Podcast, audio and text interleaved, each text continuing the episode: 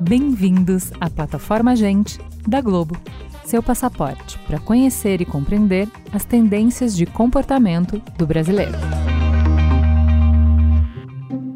Do caso Evandro aos crimes de João de Deus, histórias baseadas em crimes reais vêm fascinando milhões de brasileiros nos últimos anos. Tudo isso por conta do sucesso de podcasts e séries do gênero conhecido como True Crime. Mas, apesar de parecer um fenômeno recente, o True Crime faz parte da tradição do audiovisual brasileiro. Basta lembrar de filmes como o clássico Bandido da Luz Vermelha ou de programas de televisão como Linha Direta, que voltou à programação da Globo em 2023. Claro, não dá para negar que o gênero ganhou fôlego novo com algumas produções mais recentes. Por exemplo, a audiência de séries documentais cresceu 63% entre janeiro de 2018 e março de 2021, e o True Crime é o maior subgênero da categoria. True Crime também é o subgênero que cresce mais rápido. No Globoplay, as produções de crimes reais vêm acumulando sucessos de público e crítica, como as séries documentais O Caso Evandro, Em Nome de Deus e a mais recente, Flor de Lis, Questionou a Dora e Boate A Tragédia de Santa Maria. Mas afinal, por que o True Crime faz tanto sucesso? E quais os dilemas que os criadores enfrentam ao lidar com histórias reais? Eu sou Túlio Custódio e para investigar essas questões, eu conversei com Guga Valente, gerente de estratégia de conteúdo do Globoplay e especialista em conteúdo audiovisual. Bora lá? Um crime sem solução, uma história macabra, um assassinato cruel, uma série de abusos, uma tragédia sem sentido.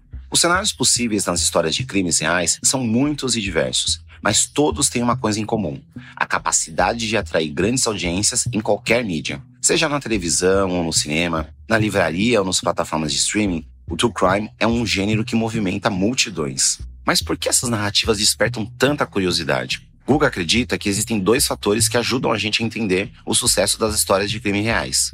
O primeiro é o aspecto humano. O que, que leva as pessoas, né? Qual é o traço da psicologia humana que faz as pessoas cometerem crimes tão horríveis? Né? Como existem pessoas tão más, tão ruins, capazes de, de atos atrozes? Essas questões aparecem com destaque nas narrativas de True Crime e ajudam a explicar nosso interesse nessas histórias. Eles fascinam a gente porque eu acredito que eles refletem essas angústias sociais, exploram né, em profundidade a alma humana, né, as profundezas da, da nossa alma e desafiam, de certa forma, também o que a gente entende por lei, ordem, justiça. O outro lado citado por Guga é a questão do mistério esse gênero do, do true crime, ele tem essa, essa capacidade de colocar o espectador num lugar central ali, às vezes de investigador. A gente acaba participando da história, tentando descobrir o que aconteceu de fato. Que é essa coisa de quem fez, né? Quem é o culpado? Qual, o que está por trás dessa história? Então tem algo muito atraente também em mistérios. Tanto que os crimes sempre tiveram seu lugar na literatura, no teatro e nas artes visuais ao longo da história. Por exemplo, Psicologia humana e narrativa misteriosa, dois aspectos citados por Guga, são as mesmas características que explicam o sucesso de romances policiais clássicos, como o da autora Agatha Christie e do detetive Sherlock Holmes sem contar a presença de crimes em narrativas bem mais antigas, como as peças de Shakespeare e nas tragédias gregas. Esse retrato de crimes reais né, cativam as audiências aí por gerações. Na tradição audiovisual também não é diferente. As histórias de crimes estão presentes desde o início do cinema e da TV e agora com o boom do streaming, né, isso ficou ainda mais pujante, digamos assim, porque tem o poder aí do storytelling, né, do aspecto visual no storytelling, você trazer entrevistas com, com especialistas e, e criar realmente narrativas que são imersivas, que provocam reflexões, né, para os espectadores, para os né, ouvintes. A palavra ouvintes é importante para o novo momento do True Crime pois foram os podcasts do gênero que lideraram a retomada dessas histórias e apontaram novos caminhos para seguir.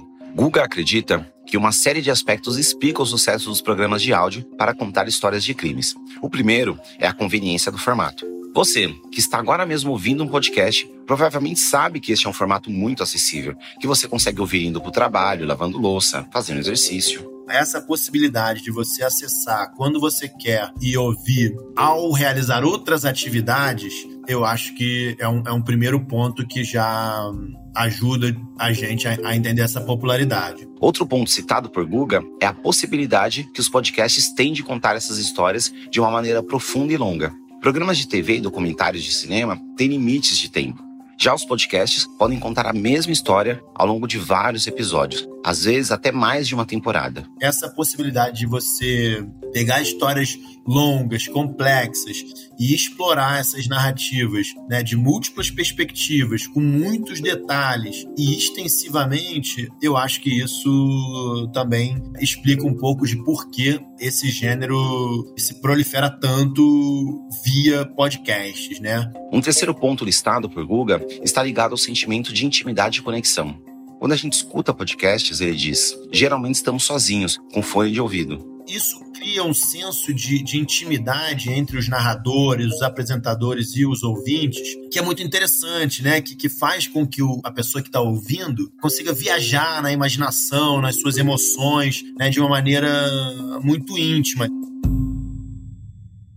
Ao mesmo tempo em que essa experiência íntima se desenvolve ao escutar um podcast, esses programas também levam à criação de comunidades na internet. Tem todo um, um nicho de pessoas que são ouvintes assíduos de podcast de crime e criam teorias, conversam sobre, discutem. Programas de true crime servem assim também como uma chance de se conectar com outras pessoas. E esse senso de pertencimento, de, de uma experiência compartilhada, também eu acho que é um aspecto importante aqui. Aspectos como a intimidade talvez ajudem a explicar também porque as mulheres são as maiores consumidoras de true crime, um fato que é apontado por diversas pesquisas. Essa é uma boa pergunta que eu tento responder aí há, alguns anos e não sei se tem uma, uma resposta certeira para ela, né? Guga conta que começou a se questionar sobre a preferência feminina para histórias de true crime quando viu o perfil da audiência de canais como Discovery ID. É muito interessante como tem de fato uma preferência do perfil né, feminino para esse tipo de, de conteúdo, embora ele, ele seja atrativo para uma, uma audiência diversa, né, incluindo pessoas de, de,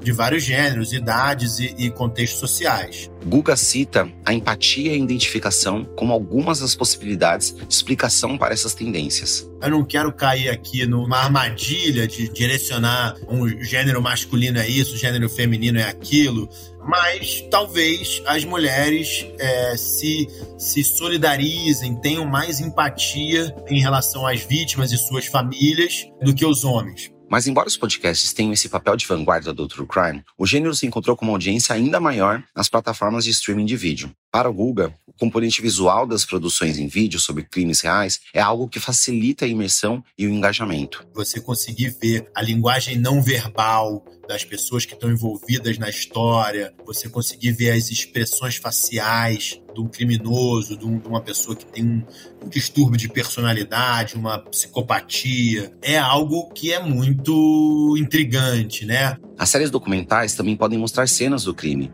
e, não raro, fazem reencenações da história. O fato do, do, das produções de vídeo serem mais consumidas do que as de áudio, eu entendo que é por isso. Elas têm mais elementos para poder capturar a atenção do espectador. Mas cada formato tem suas vantagens e algumas histórias encontram espaço tanto em áudio como em vídeo. Guga cita, por exemplo, o caso Evandro, que fez muito sucesso como podcast antes de virar uma série audiovisual. Você passará pelo que eu passei nesses últimos dois anos que venho pesquisando essa história, e chegará ao final se questionando como a realidade é frágil.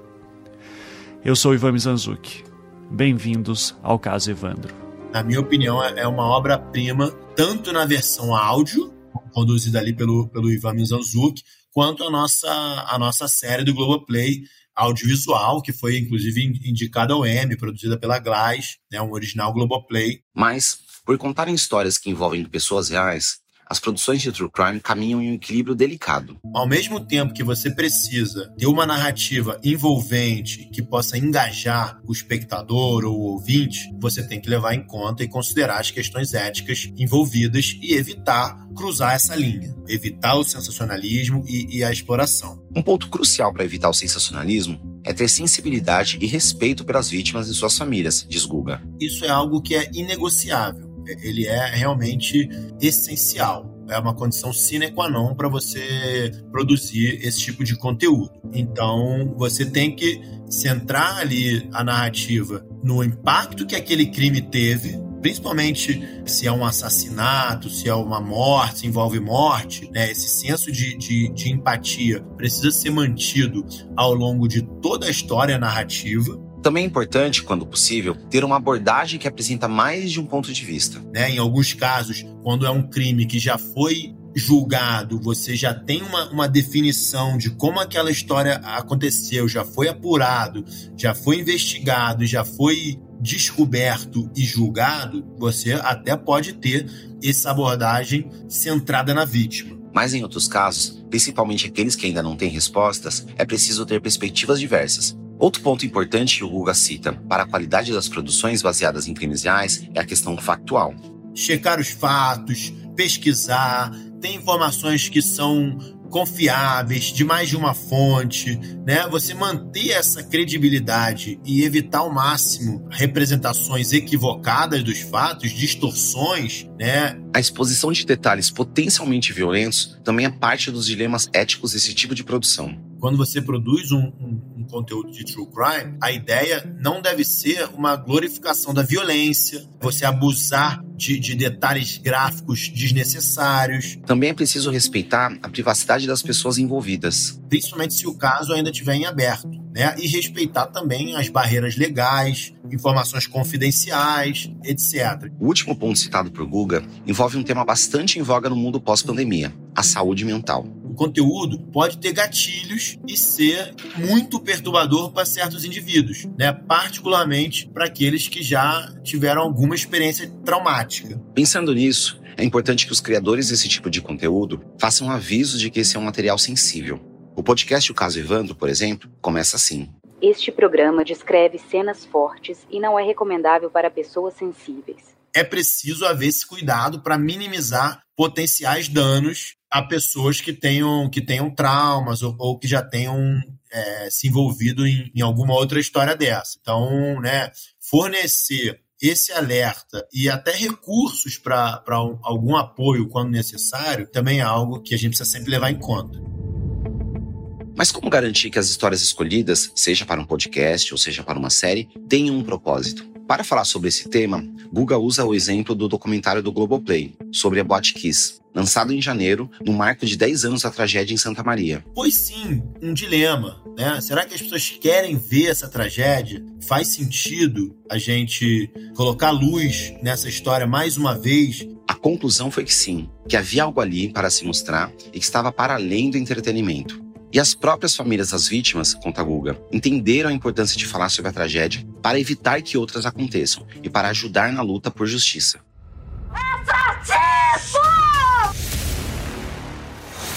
Liberaram prefeito, bombeiro.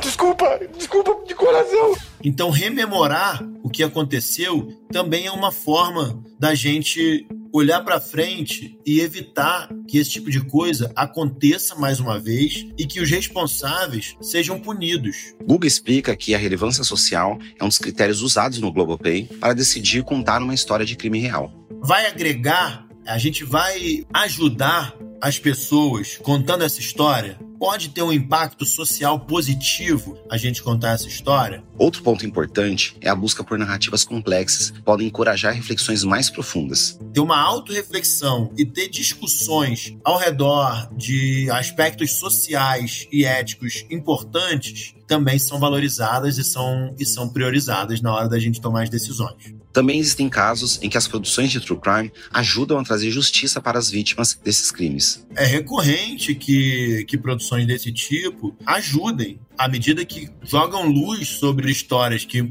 muitas vezes estavam na obscuridade. Guga cita como exemplo outra série documental do Globoplay, Em Nome de Deus, sobre os crimes sexuais de João de Deus. Começou com uma denúncia de uma, uma mulher, em seguida dezenas de mulheres denunciaram e a produção da série de fato contribuiu para as investigações. Acho que ajudou aí a, a que esses crimes fossem solucionados e, e, os responsáveis punidos. Esse efeito no mundo real também é parte da tradição das produções que buscam contar histórias de crimes reais. O Linha Direta, programa de reconstituição de crimes da Globo, ajudou a capturar mais de 400 foragidos entre 1999 e 2007. Isso é um, uma vocação até do jornalismo que é emprestada para o gênero de true crime e, e, pode ajudar muito, né? Você saber de uma história que, que ainda não tem uma resolução e, e, você vai encontrar uma pessoa foragida, você vai ajudar nas buscas, você vai colocar uma pressão social para que algum criminoso seja punido. O Linha Direta acaba de voltar ao ar,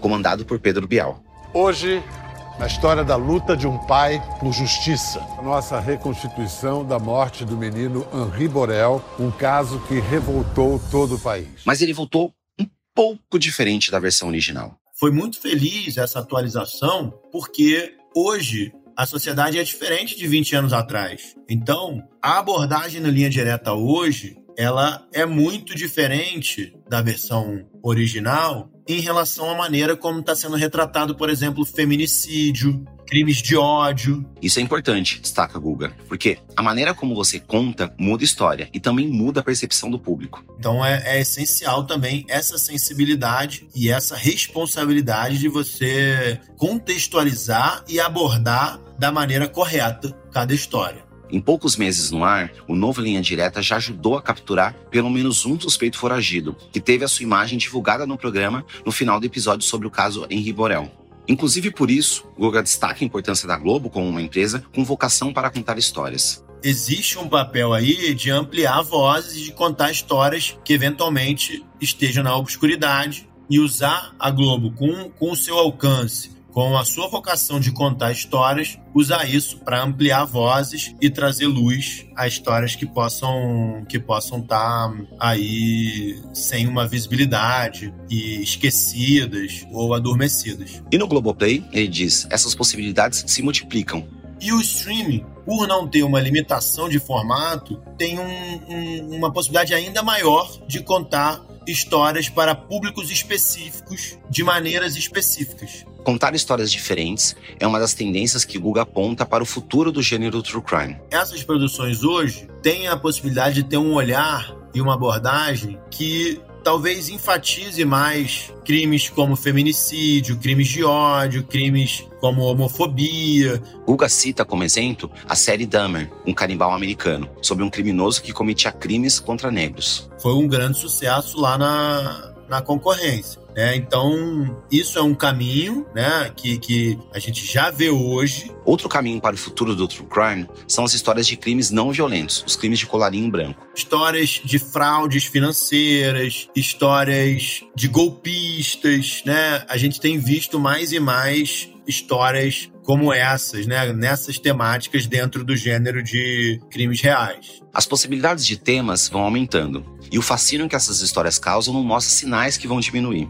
Afinal, os crimes estão presentes nas narrativas humanas desde que começamos a deixar registros escritos. E, enquanto existirem crimes, também vai ter gente interessada em saber mais sobre eles. Nosso papel, como produtores de conteúdo, é se aproveitar deste interesse para produzir conteúdos que sejam atrativos para os ouvintes e espectadores, mas que, principalmente, respeitem as vítimas e tenham relevância social que esse conteúdo nos alerte para os problemas estruturais da sociedade, que nos ajude a discutir esses problemas e investigar suas possíveis soluções, porque essa é a grande investigação.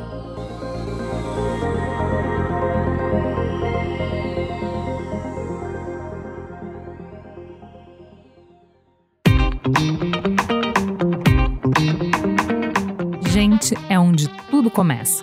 É o ponto de partida Gente é matéria-prima para criar algo novo e relevante. Uma fonte de conhecimento viva que revela comportamentos, histórias e tendências. É inspiração.